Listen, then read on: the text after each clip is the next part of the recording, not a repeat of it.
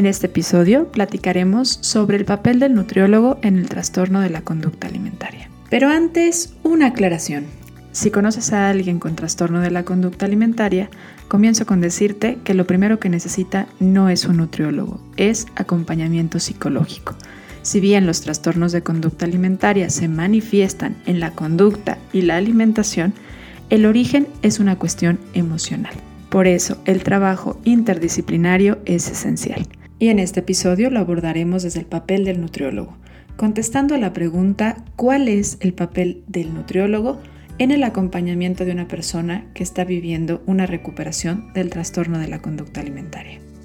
Y más preguntas como ¿quién diagnostica un trastorno de la conducta alimentaria? ¿Los trastornos de la conducta alimentaria realmente se curan? ¿Todos los trastornos de la conducta alimentaria se abordan igual desde el lado nutricional? ¿Cuál es el papel del peso en el diagnóstico, la intervención y el tratamiento de un trastorno de la conducta alimentaria? ¿Todos los trastornos de la conducta alimentaria se curan solo comiendo más? Estas y muchas preguntas más nos responde nuestra invitada Susana Romero en este episodio de Ser Nutritivo Podcast. Bienvenido. Bienvenidos a Ser Nutritivo Podcast, un espacio donde nutriremos tu hambre de aprender, crear, sentir y conectar. Soy Griselda Jiménez y junto a grandes colegas de la salud y buenos amigos, compartiremos contigo ciencia y experiencia que nutre tu ser.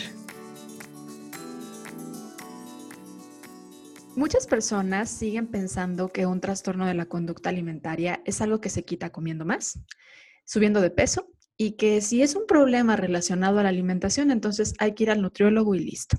Una visión muy corta de lo que realmente se requiere hacer para tratar y acompañar la recuperación de una persona que vive con un trastorno de conducta alimentaria que para fines de ahorrarnos palabras, muy probablemente durante este episodio hablaremos de trastornos de la conducta alimentaria, abreviándolo como TCA. Y lo primero indispensable que se requiere decir sobre un TCA es que es una enfermedad mental y emocional, que efectivamente está relacionada con factores sociales y visualizada en el tema de la alimentación. Pero al ser su etiología o su causa un problema principalmente mental, su tratamiento no debe ni, ni, ni debería de únicamente centrarse en visitar a un nutriólogo. Más también me parece muy necesario decirlo. Un nutriólogo sí forma parte esencial de un equipo multidisciplinario para acompañar a una persona en su recuperación de un trastorno de la conducta alimentaria. Y hoy justamente vamos a platicar sobre eso. La experta que nos va a guiar sobre este tema es Susana Romero. Ella es especialista en trastornos de la conducta alimentaria por más de 10 años y bueno, pues nos va a platicar un poco sobre ella, su experiencia y sobre todo ser nuestra guía para entender y sensibilizarnos sobre lo que vive una persona con trastornos de la conducta alimentaria y sobre todo entender cuál es la, eh, el trabajo que desarrolla un nutriólogo en ese momento. Bienvenida Susana y muchas gracias por decir que sí a esta entrevista de Ser Nutritivo Podcast. Muchísimas gracias, Gris, por la invitación. La verdad estoy muy contenta, muy emocionada, porque de verdad es un tema que me apasiona muchísimo y que en realidad en la licenciatura, bueno, no sé si a ti te pasó, pero se habla muy poco acerca de esta problemática. Se ve como un problema mental, como si le correspondiera a otro especialista y nosotros como nutriólogos prácticamente no nos dan como las bases de cómo abordar y cómo tratar este tipo de pacientes. Me ha pasado muchísimo que muchos colegas les tienen bastante miedo porque pareciera que el paciente con trastornos de la conducta alimentaria se las de todas, todas en cuestión de nutrición, porque son personas que al momento de entrar en este mundo, ¿no? Eh, investigan muchísimo y, y, conocen muchos conceptos acerca de nutrición y son pacientes bastante confrontativos, vaya, por el problema mental que tienen, pues tienen que estar seguros que las personas que están enfrente de ellos sean capaces y que los guíen hacia el lugar donde ellos se sientan seguros y tranquilos. La verdad estoy muy, muy contenta, como bien te comentaba, de estar aquí contigo platicando de este tema. Este, bueno, pues yo soy nutrióloga de base, tengo maestría en nutrición clínica, soy especialista en trastornos de la conducta alimentaria. La verdad es que siempre quise ser psicóloga antes de decidirme por ser nutrióloga. Y bueno, en fin, por azares del destino terminé en nutrición, que sigue siendo ciencias de la salud a final de cuentas, pero creo que mi corazón siempre estuvo con la parte eh, emocional y psicológica y por algo también terminé dedicándome en esta área. Siempre es importante detectar que estos problemas, como bien comentabas tú, son de origen psicológico y emocional. Sin embargo, como tienen una presentación en sintomatología que afecta al aspecto físico, es importante pues tener un equipo interdisciplinario que además de tener un acompañamiento psicológico y emocional, pues pueda ir trabajando en mejorar los aspectos físicos que pudieron verse dañados durante el proceso y desarrollo de este, esta problemática o que inclusive este, puedan generarse a través de las consecuencias después de haberla presentado, ¿no? Entonces, bueno, pues sí es indispensable tener eh, dentro del equipo interdisciplinario a un nutriólogo, pero no solamente al especialista en nutrición, sino también a algunos otros especialistas del área médica que nos van a ayudar a que el éxito del tratamiento pues se logre en el mejor momento posible. Y yo haría aquí una pausa para decir, bueno, y un nutriólogo que esté capacitado, porque bien hiciste la mención. Durante la licenciatura, lo que se habla de trastornos de la conducta alimentaria es mínimo. Y creo que, bueno, es porque efectivamente se necesita sensibilizarse mucho más y estudiar mucho más para poder trabajar y acompañar a una persona que está viviendo un trastorno de la conducta alimentaria a, esta parte de, de, lograr salir de ella, ¿no? Bien decías, hay características muy interesantes, tema de personalidad y también del mismo trastorno que, que, presentan, que los hace ser muy estudiosos, saber mucho, y entonces necesitan a uno muy picudo del otro lado que sepa detectar justamente pues todo eso, ¿no? Y, y, no caer en el enredo que muchas veces las personas que están viviendo un trastorno de la conducta alimentaria tienen. Ahora, también creo que aquí surge mucho el hecho de que eh, tienen mucha información, pero no necesariamente una buena educación en el tema de la nutrición. y creo que es ahí donde entra mucho el trabajo del nutriólogo. Pero antes de irnos de lleno, a mí me gustaría pedirte que nos vayas guiando desde muy básico. ¿Quién diagnostica un trastorno de la conducta alimentaria? Perfecto, Gris. Miren, eh, en realidad nosotros como nutriólogos no podemos hacer un diagnóstico. El que debería de hacer el diagnóstico es un médico psiquiatra o en su defecto debería de ser un especialista en el área de psicología en este tipo de problemáticas. Solamente estos dos eh, profesionistas son los que podrían hacer este diagnóstico. Aunque nosotros sepamos bastante acerca del área y podamos tener un juicio a través de lo que conocemos teóricamente, eh, hablando ya en cuestiones legales, los que deben de hacer el diagnóstico son estos profesionistas. Y quería empezar por ahí porque creo que algo que sí podemos hacer los nutriólogos y que también es importante que la familia de alguna persona que esté considerando que está teniendo factores de riesgo en su conducta sea detectarlo, ¿no? Y decir, a ver, hay condiciones que están posibilitando a que sea un trastorno de conducta alimentaria, pero el diagnóstico no lo hacemos los nutriólogos ni lo hace la familia tampoco. Entonces, ¿cuáles son esas conductas de riesgo que creo, creo que además están muy normalizadas en la sociedad y que muchas veces por eso no las visualizamos a tiempo y los trastornos de conducta alimentaria llegan a avanzar tanto hasta ahora sí decir, híjole, creo que había un problema y probablemente empezó hace 10 años, hace 5 años y a veces ya el avance o el deterioro es muy fuerte. ¿Cuáles son esas conductas que tú has detectado como conductas de riesgo? Mira, fíjate que eh, lo que se ha presentado como más frecuentemente son como algunos cambios súbitos con respecto a ciertos hábitos o conductas alimentarias, por ejemplo, que decidan cambiar su alimentación completamente hacia el veganismo o hacia un, un vegano estricto sin ningún trasfondo previo, ¿no? Muchas veces ni siquiera va con la idea de, salvar a los animales, tener como esta conciencia de, de, tener como un poco la cuestión más ecológica, sino más bien tú les preguntas el motivo del por qué y muchas veces no te saben contestar incluso el por qué decidieron hacer este cambio de vida, ¿no? O también empiezan a tener como eh, algunas restricciones con ciertos tipos de alimentos que no necesariamente le están ocasionando algún daño a la salud, como el gluten, como algunos lácteos, eh, algunos productos que, bueno, eh, cambiar como su alimentación hacia productos totalmente orgánicos exclusivamente, hacer la alimentación como muy, muy saludable, como muy bien vista o aplausible para la mayoría de la población, ¿no? De decir, ay, qué padre, o sea, se puede controlar, no, no está consumiendo grandes cantidades, ve, este, no está comiendo comida chatarra.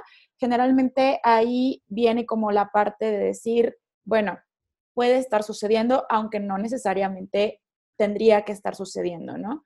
Esto generalmente va unido también con algunas conductas que tienen que ver como ejercicio compulsivo obsesivo, que eh, aún estando lesionados, aún estando este, cansados, embarazadas, este, en un periodo de recuperación de algún tipo de enfermedad, inclusive hablando ahorita ya de COVID, pudiera suceder, eh, no dejan de ir al gimnasio o quieren seguir realizando actividad física de manera intensa cuando vemos también alteraciones en el sistema gastrointestinal, o sea que hay estreñimiento constantemente, hay irregularidades en el periodo menstrual sin una explicación aparente, cuando hay gastroparesia, es decir, que se sientan llenos todo el tiempo, que no hay una evacuación constante con respecto a, a, la sensación de vaciamiento gástrico, incluso por ahí que empiezan a presentar como alguna frecuencia cardíaca más lenta,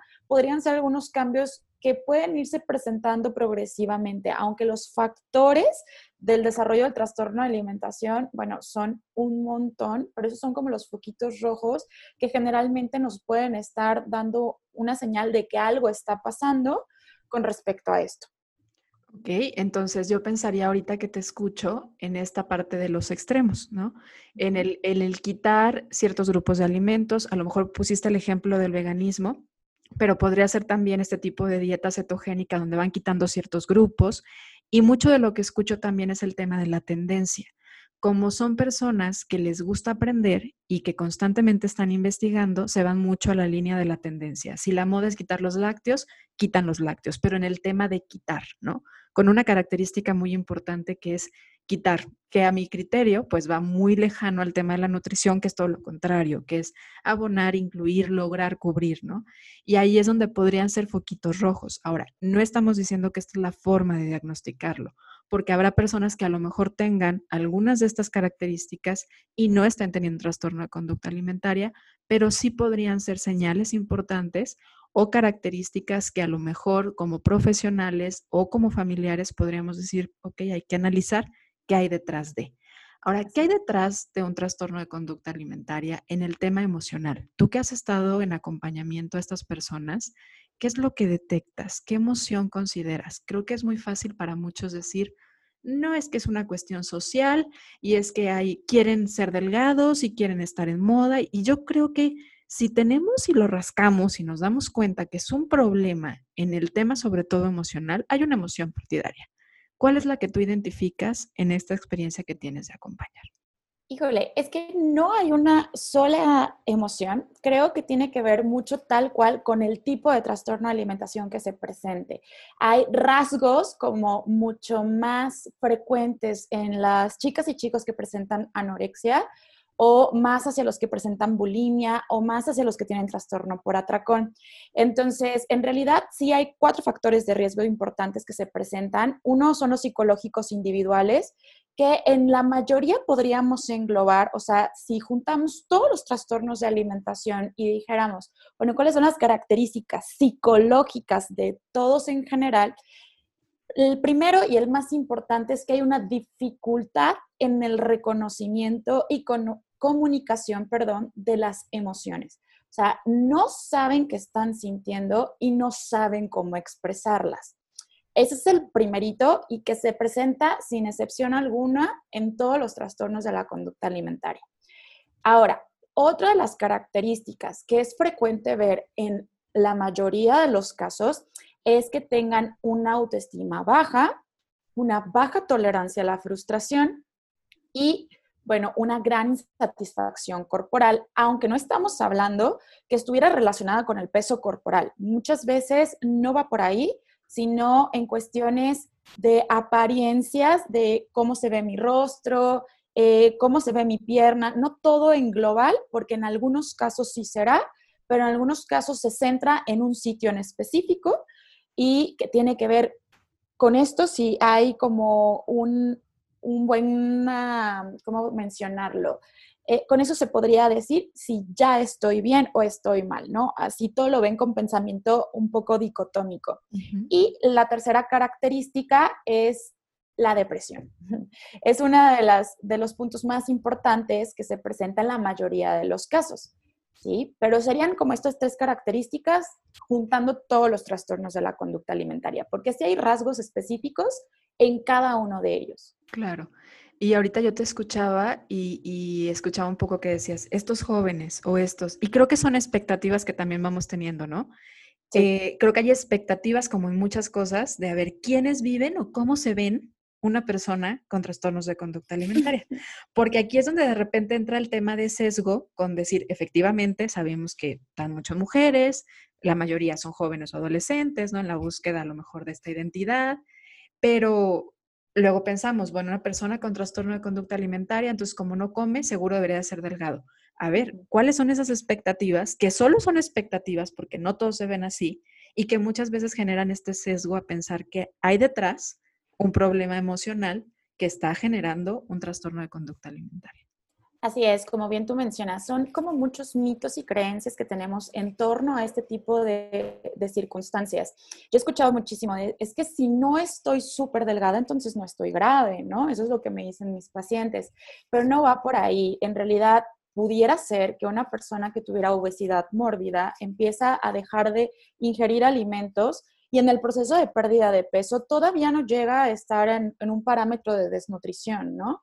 Pero sí ha tenido una pérdida significativa y súbita de peso y que si nos basáramos solamente en este criterio que es la delgadez extrema, pues no entraría, pero ya está teniendo comportamientos y conductas repetidas a lo largo de un tiempo que la están poniendo en riesgo y que no necesariamente su pérdida de peso está siendo expensas de tejido adiposo, pudiera ser que es de tejido magro, eh, muscular principalmente, y que pueda afectar el funcionamiento cardíaco y orgánico del cuerpo. Entonces, no va hacia a tener una delgadez extrema, porque tal cual, existe una diversidad en los trastornos de la conducta alimentaria, no solamente es anorexia, como que nos vendieron mucho la idea, yo recuerdo cuando lo escuché por primera vez que, eh, digamos, el trastorno de alimentación, la persona tendría que estar extremadamente delgada y no, o sea, la mayoría de los casos eh, eh, no se ven así.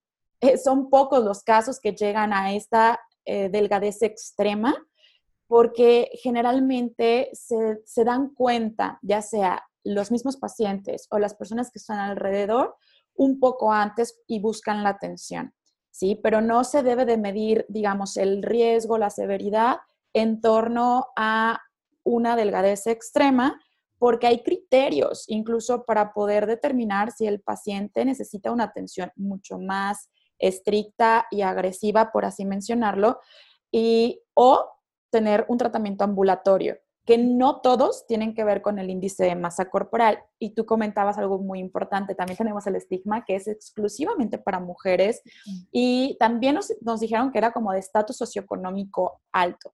Yo estuve trabajando en una asociación civil ah, muy al principio cuando egresé y teníamos casos de conducta alimentaria. ¿sí? Chicos que en realidad vivían en un solo cuarto, ¿no? con toda la familia y estaban presentando estas conductas. No tiene tampoco que ver con la edad. He tenido casos de pequeños de 8 años hasta de 52 años.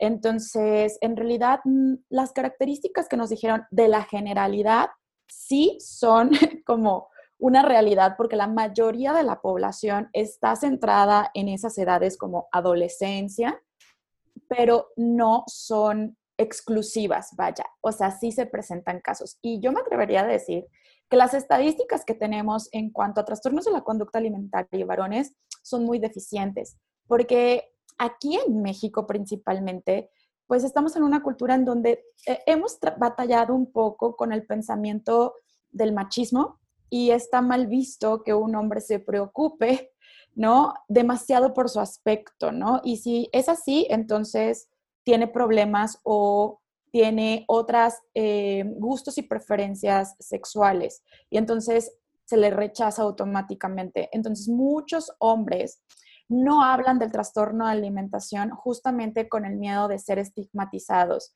Pero bueno, durante este proceso que he trabajado con trastornos de, la conducta alimentaria, muchos hombres han salido y por eso hablo, bueno, como, como de una generalidad tanto de hombres y mujeres, porque no es exclusivo de mujeres. Sí, y me parece básico quitar esta parte de las expectativas, porque si nos quedamos con ellas, muy probablemente nos estemos quedando con eh, una mala posibilidad de, identificar quiénes están en riesgo y habrá quienes están quedando sin una oportuna eh, apoyo multidisciplinario, ¿no? Creo que por eso es importante que quitemos esas imágenes que nos han generado a partir de una mayoría, que obviamente sí decías, la mayoría cabe ahí, pero siempre hay otros polos y otros extremos que también es importante que visualicemos. no es, eh, relacionado nada más a un género y no nada más se vive en una cierta edad o en una etapa de la vida. Ahora voy a empezar con una de las preguntas del millón. ¿Un trastorno de conducta alimentaria se cura? Me encanta esta pregunta, porque de verdad también nos dijeron que tienes que aprender a lidiar con esta enfermedad, ¿no? Bueno, yo sé de muchos casos de éxito en donde chicas y chicos han salido adelante pero necesitamos de un trabajo tal cual como tú lo mencionabas al inicio, que sea interdisciplinario. Y cuando hablo de ser interdisciplinario, es que todos los profesionistas que estamos dentro del caso estemos en contacto y que no solamente es en contacto de hola, ¿cómo estás? ¿no? Sino es conocer cuál es la indicación que se está dejando en el ámbito médico, nutricional, psicológico. Nosotros bueno, yo trabajo en una institución que se dedica a trastornos de la conducta alimentaria. Hemos visto que el, involucrar a la familia, sobre todo cuando son menores de edad, cuando son adolescentes, inclusive adultos jóvenes que viven todavía en el sistema familiar nuclear, ¿no? O extendido, dependiendo, porque hay familias que viven con la abuelita, los tíos, etc. Y todo esto influye en nuestro comportamiento alimentario. Entonces, se ha visto que al involucrarlos, meterlos dentro de terapia familiar, lo, decimos así, ha funcionado muchísimo a la recuperación. ¿Por qué? Porque, como bien mencionábamos, como es un problema psicológico, eh, hablando de una característica familiar, pues es un síntoma familiar también. Hay por ahí un acomodo que no está al 100%, a lo mejor de comunicación, a lo mejor de expresión de emociones, a lo mejor eh, entraron en una nueva etapa de vida los papás también, que se tiene que reacomodar y eso acomodándose hace que todo fluya de una manera mucho más sencilla. Entonces, realmente sí se necesita de un abordaje interdisciplinario. Nosotros tenemos juntas semanales en donde todos los especialistas nos conectamos, bueno, ahorita es virtual, pero antes era en vivo, y platicábamos acerca de los avances, porque además, algo que suele pasar con los trastornos de la conducta alimentaria en algunos casos es que buscan el perfeccionismo. Entonces, cuando van contigo a consulta, te platican que todo está perfecto. Pero de repente, con algún especialista se abren más o se les salió y entonces eso nos ayuda muchísimo a sacar el hilo en las siguientes sesiones para poder trabajar pues de manera mucho más eh, eficaz, por así mencionarlo.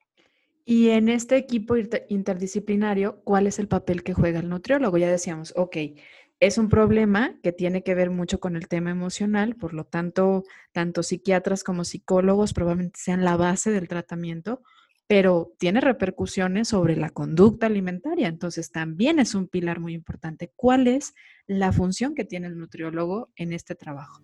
Interrumpo unos segundos de este episodio para contarte que en sernutritivopodcast.com puedes registrarte para formar parte de nuestra comunidad de seres nutritivos y recibir semana a semana la información sobre los nuevos lanzamientos del episodio, así como los artículos de referencia, libros y más que nos comparten cada uno de nuestros entrevistados y además, por supuesto, cuentas que nos inspiran y que nos ayudan a nutrir física, mental y espiritualmente.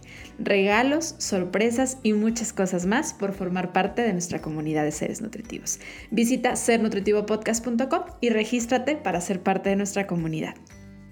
Ahora sí, regresamos al episodio. Muy bien. Pues mira, la función que nosotros tenemos es pues detectar las alteraciones en la, en la alimentación del paciente, ver las, o sea, las conductas alteradas de la alimentación, exploración física, conocer de manera antropométrica, y esta antropometría, no impedancia este, bioeléctrica, porque hay estudios que se ha demostrado que como estos pacientes o se sobrehidratan o se deshidratan, pensando que cualquiera de las dos alternativas hace que pesen menos o eliminar grasa, este, no es una buena técnica para determinar la composición corporal, ver alteraciones en el aspecto físico.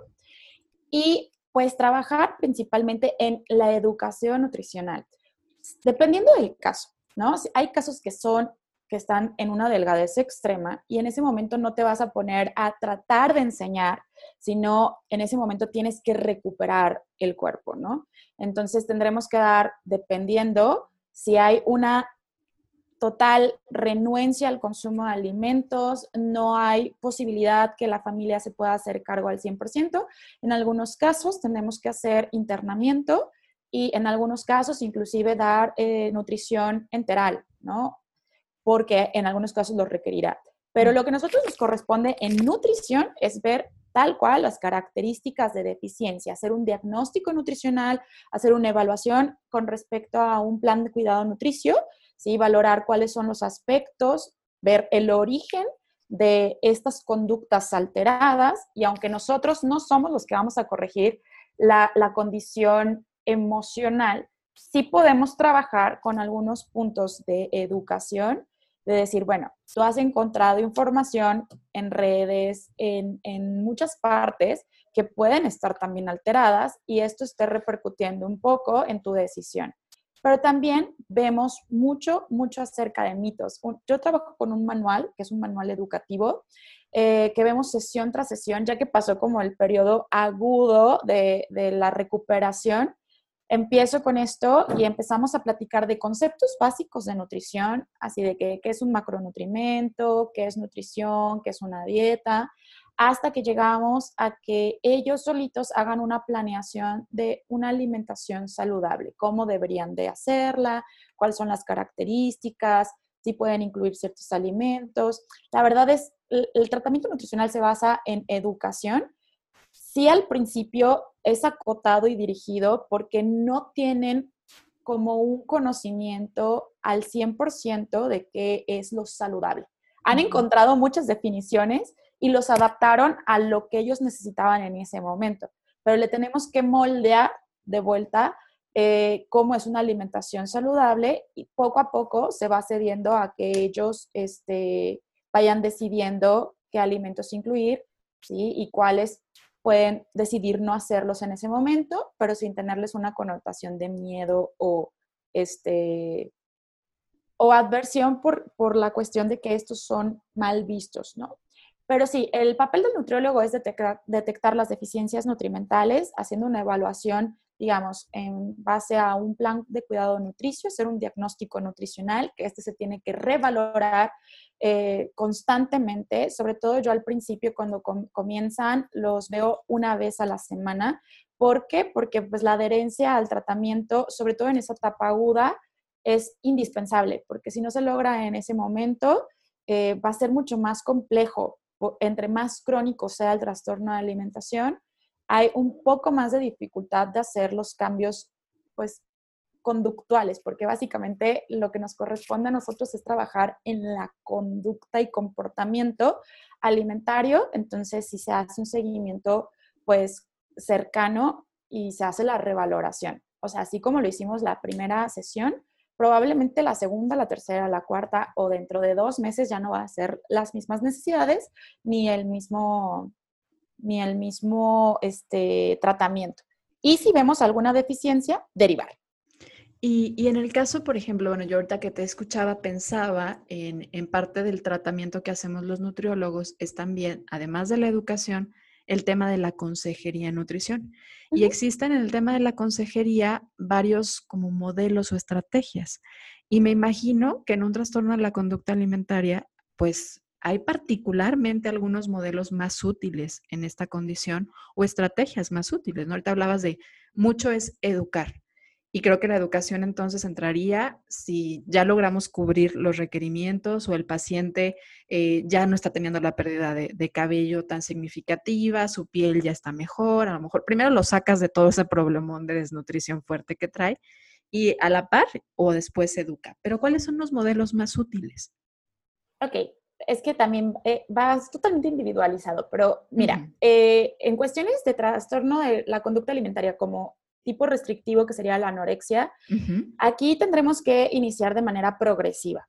Generalmente aquí iniciamos con los alimentos que son seguros. Mm, como son chicas o chicos que quieren eh, ser perfectos, tener como un, seguir como instrucciones, son pacientes que sí van a seguir un, un, plan de alimentación con las cantidades que tú les des o con un menú, pero siempre es personalizado.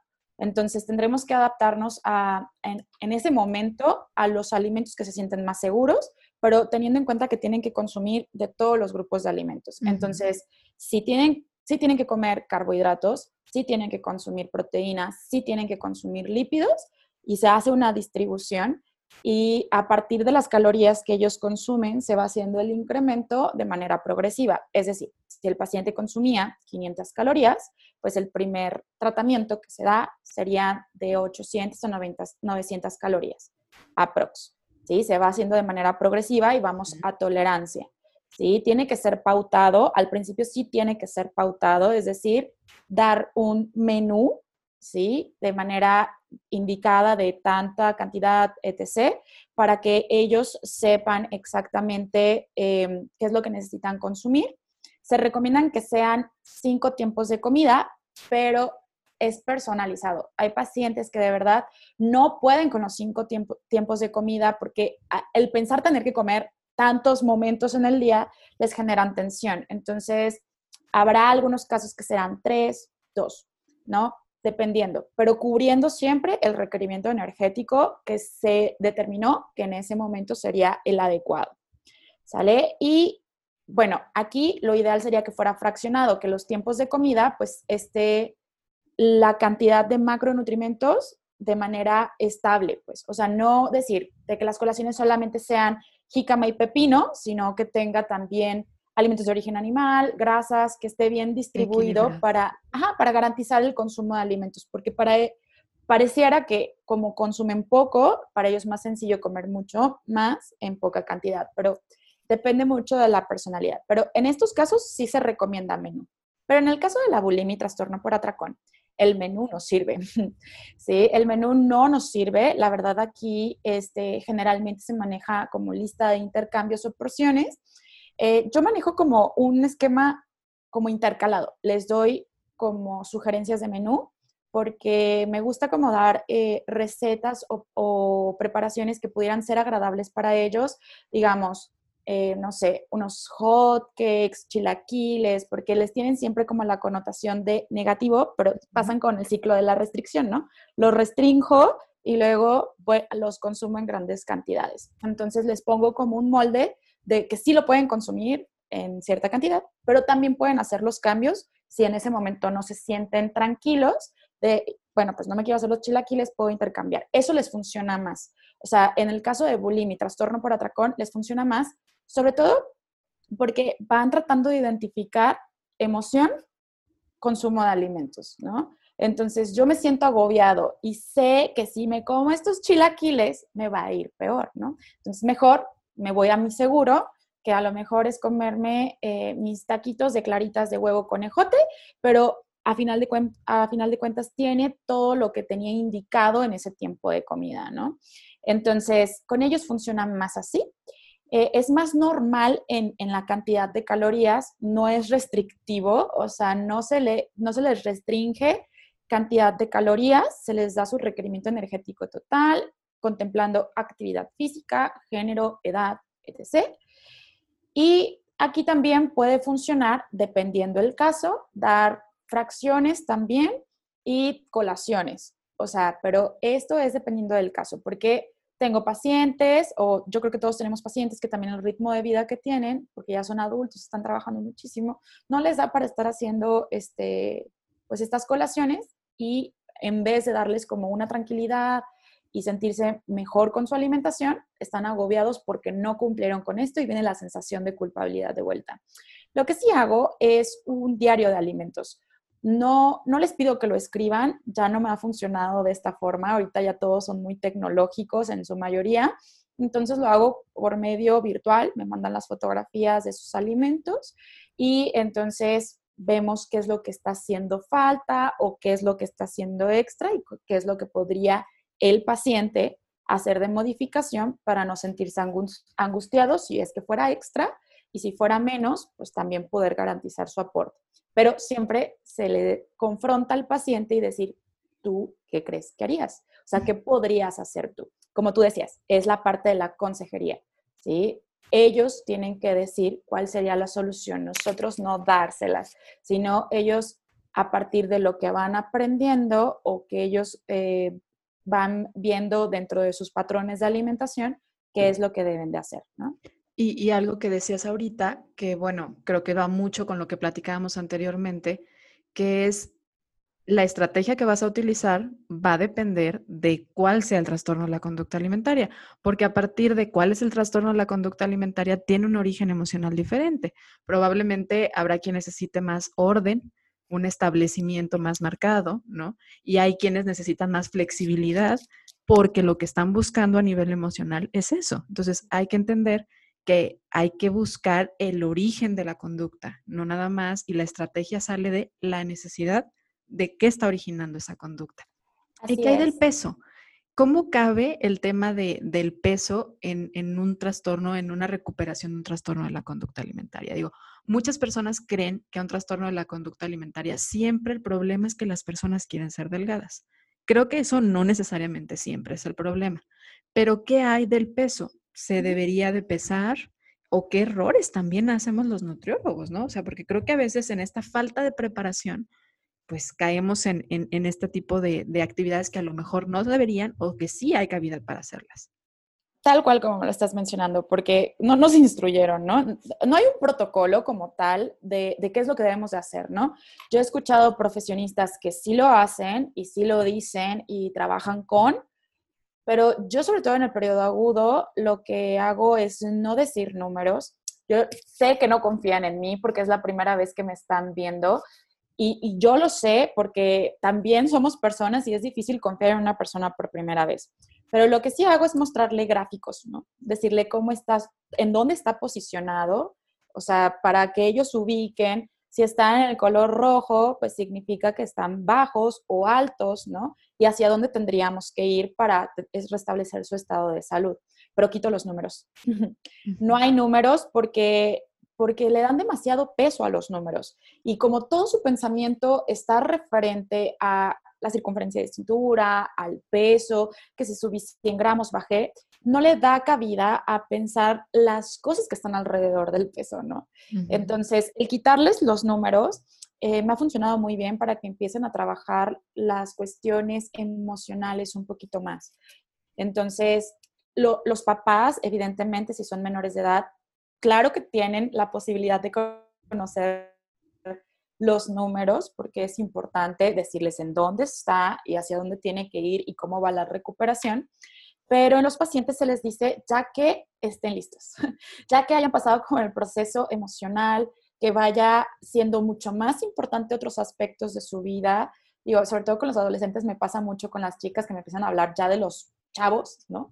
De lo, de lo que les gusta y demás, y digo, no, pues ya están súper preparadas, ya no me hablan de la comida, ya me dicen que salen con sus amigos y que no se preocuparon por lo que consumieron. Entonces, bueno, ahí ya se puede abrir el expediente. Los pacientes se van conociendo en dónde están, ¿sí? Pero no dándole importancia al peso, sino a lo que es la salud, porque se trabaja en eso, eh, en la recuperación más allá del peso, porque todo el proceso así fue. Mira, estás teniendo mejores tus evacuaciones, ve cómo está tu cabello, ve cómo está tu piel, regresó el periodo menstrual, en el caso de las mujeres, este, has estado más normal, eh, incluso menos inquieta, porque también influyen muchísimo los, los nutrientes en cómo está la sensación emocional, puede hacer actividad física sin sentir como el remordimiento si un día no lo hace. Entonces, todo eso son los puntos que se le van reconociendo a lo largo del tratamiento, que cuando llegan a ver su peso,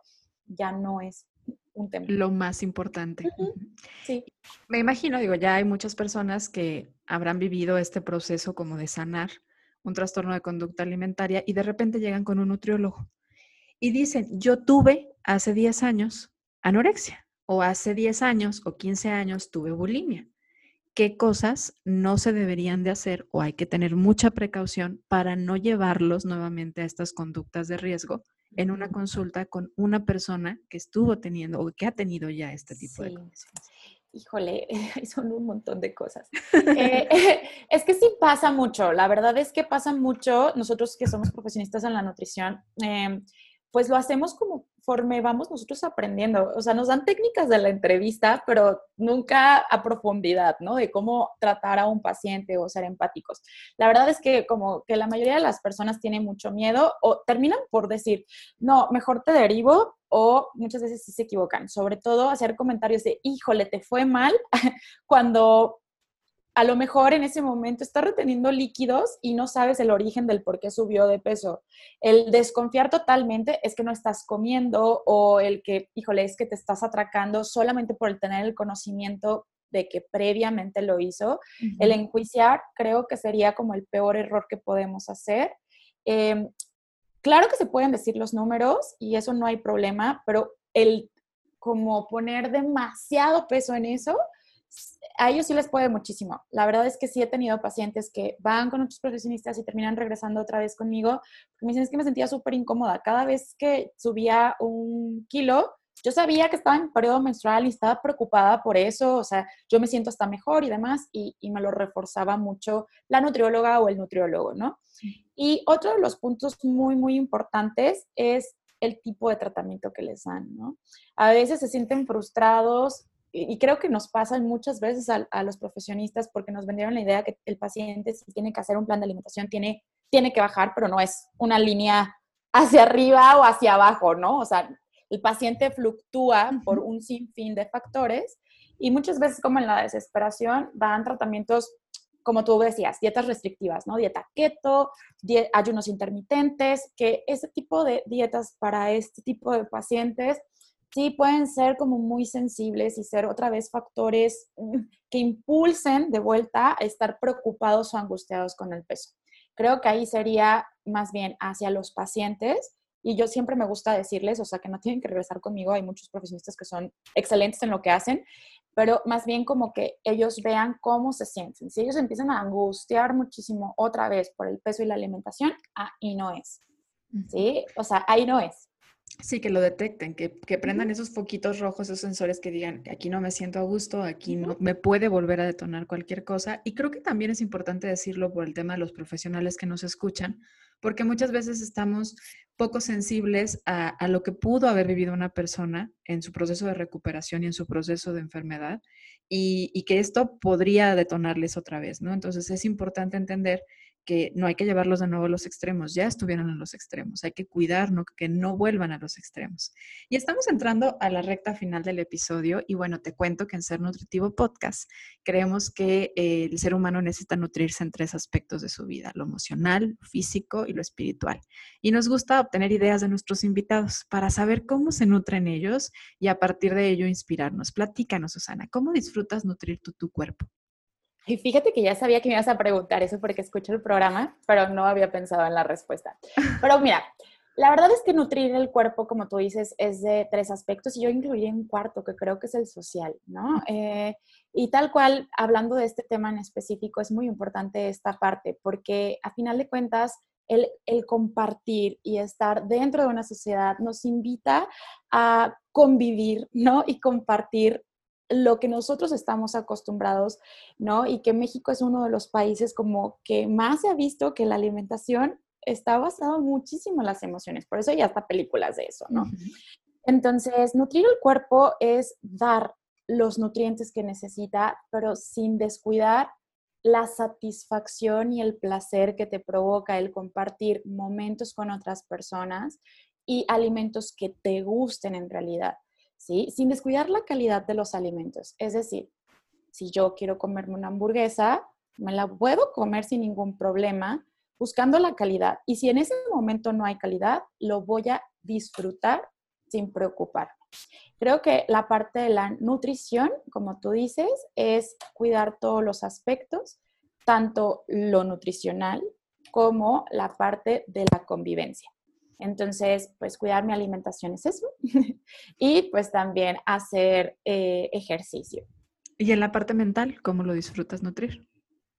Híjole, pues yendo a terapia, cuidando mis emociones, porque trabajando con pacientes de trastorno de alimentación, a veces llegan las emociones de ellos hacia mí, porque se hace una transferencia, sobre todo cuando ya llevamos mucho tiempo trabajando en esta área.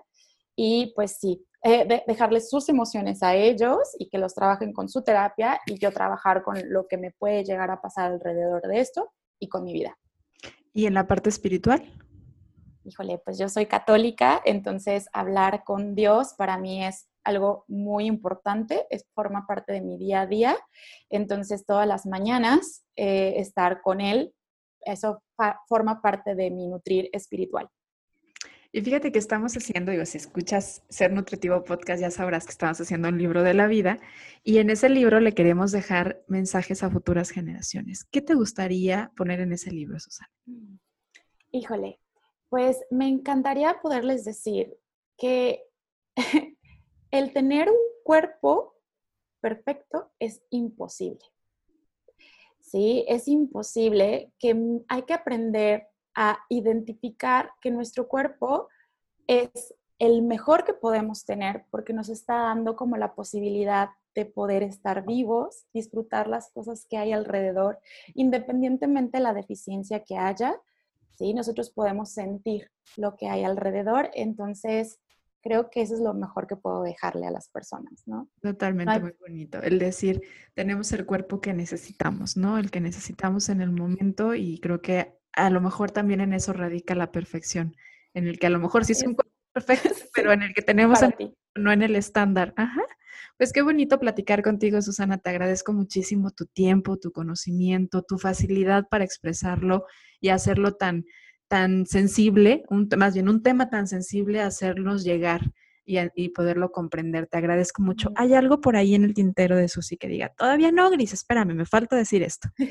Sí, algo que me faltó decir es que no se prohíben alimentos.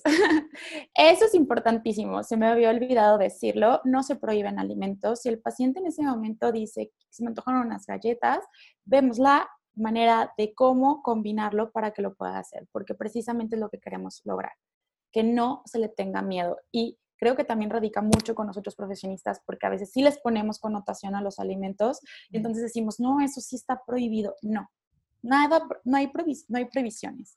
Los alimentos están hechos para satisfacer una necesidad física, psicológica, social, ¿no? Entonces tendremos que hacer caso a cada una de estas cosas. Perfecto, pues muchísimas gracias ahora sí. Te agradezco mucho y a ti que nos escuchaste, muchas gracias por ser parte de Ser Nutritivo Podcast. Recuerda que cada jueves encuentras un episodio nuevo, así que nos escuchamos pronto. Gracias.